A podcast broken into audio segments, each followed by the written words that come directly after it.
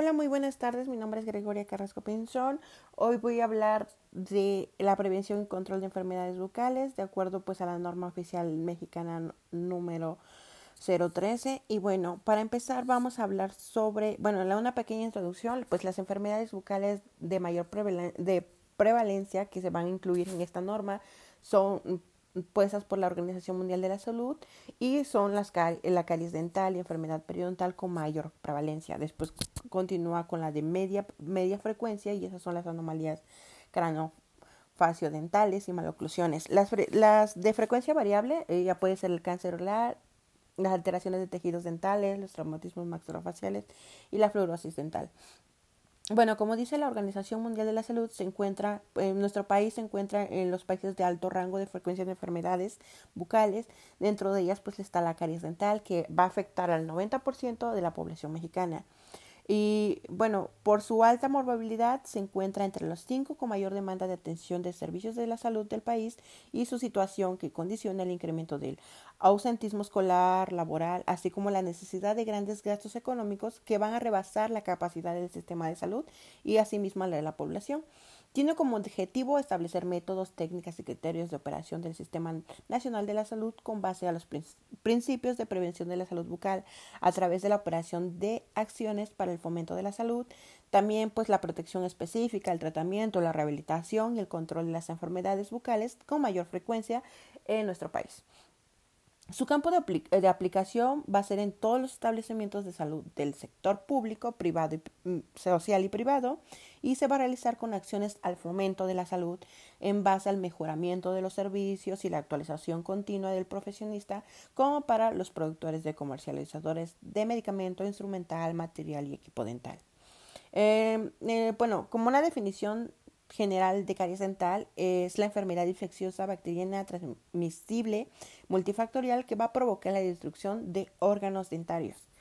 Para la educación para la salud, esto bueno, se trata de un proceso de enseñanza, de aprendizaje que va a permitir mediante intercambio y análisis de información desarrollar así habilidades y pues cambiar actitudes, encaminar y modificar los comportamientos para cuidar la salud individual, familiar y colectiva. En, su, en, la prevención, bueno, eso se va a encargar de las acciones de fomento, educación para la salud, detección, protección específica, diagnóstico, tratamiento, limitación del daño, rehabilitación, control, realizadas en beneficio de la salud bucal del individuo, de la familia y de la comunidad. Eh, en cuanto a lo de la población de riesgo, aquí pues los grupos de individuos que van por, sus características serían pues de edad, sexo, raza, problemas sistémicos, también así como la ocupación, la condición económica y otras variables, se encuentran mayormente pues estos expuestos a extraer una determinada patología en relación a las caries dentales. Bueno, la caries dental está principalmente representada pues entre menores de 0 a 15 años y también pues así las personas a las mujeres embarazadas. Como generalidad, la atención a las necesidades de salud bucal en la población mexicana se debe de orientar con base a la prevención, para así, pues a través de acciones de fomento a la salud y de protección específica, sea masivo, grupal y también así puede ser individual, de diagnóstico, de limitación del daño, de rehabilitación y de control de enfermedades bucales. Pues en caso de que el paciente este, acepte el plan de tratamiento propuesto por el dentista, este debe ser firmado por el paciente. Mm, también pues el estomatólogo debe este, de comunicar al paciente sus obligaciones respecto a las indicaciones, fechas de citas, durante y después del tratamiento. Eh, pues el estomatólogo aquí es el único responsable y autorizado para realizar el diagnóstico, pronóstico, el plan de tratamiento, la rehabilitación y el control de alteraciones bucales. Todos los dentistas deben considerarse como potencialmente infecciosos sin excepción. Eh, también, bueno, el estomatólogo y el auxiliar deben capacitarse pues eh, para el manejo de maniobras, de reanimación cardiopulmonar, esto pues que sean necesarias, digamos, en el control de urgencias, que puedan llegarse a presentar en el, eh, en el ejercicio odontológico. acciones para el fomento, pues ya entra ya la enseñanza de la importancia de la salud bucal, como pues parte de la salud del individuo, fomentar sobre padecimientos más frecuentes, secuelas, prevención, control, desarrollo y fue así pues fomentar sus